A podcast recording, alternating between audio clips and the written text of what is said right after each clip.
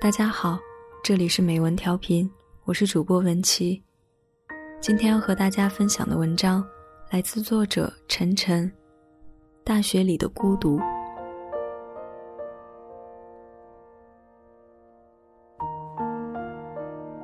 朋友 W 前段时间恋爱了，大家少不了要去随便八卦一下，以显兄弟间的关心。不消几天，一切如初。可如初的只是我们，可不包括 W 君。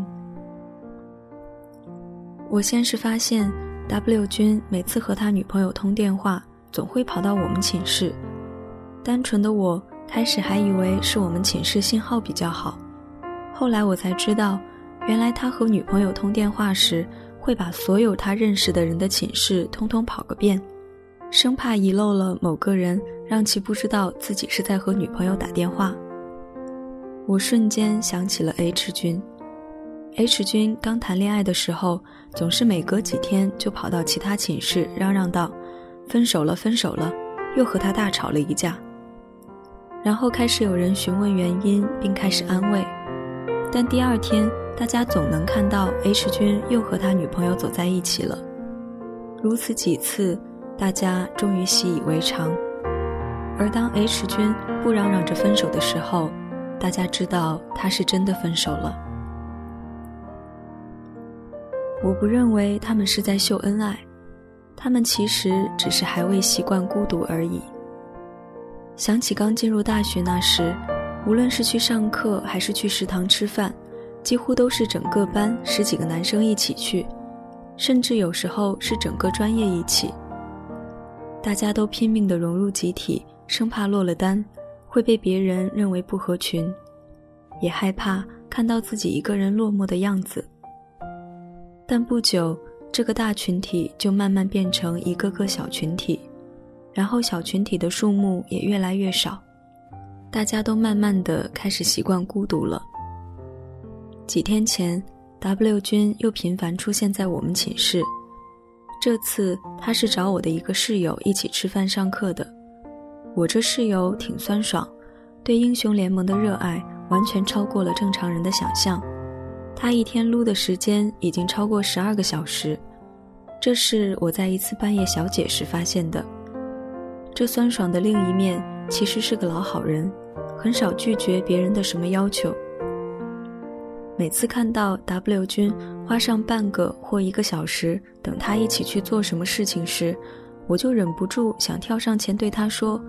一个人去吃饭、上课，真的那么难吗？你怎么还没能适应孤独呢？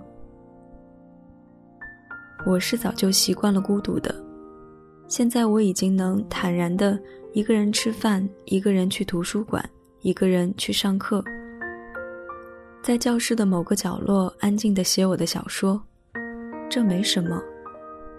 在刚进入大学的时候，我也是任何事情都想找个人一起。让自己看上去不那么孤单，可这只会让自己的心变得很累。慢慢的，你会发现，身边孤单的人越来越多，孤单的你在他们中间丝毫不显得特殊。于是你便也开始习惯孤独了，然后你会发现这没什么。我读过很多关于孤独的心灵鸡汤。小喽啰才扎堆，优秀的人总是那么不合群，成功的人不是不合群，只是他合群的人中没有你，等等。这些话看起来那么正确，实际也的确有一点道理。不过他们都把这种孤独拔得太高，其实这种孤独很普通，它随处可见。不过，这也可能就是心灵鸡汤的意义所在了。让大部分普通人觉得自己是万中无一的优秀者。在大学里，所有的人都在忙着自己的事，根本无暇去管别人。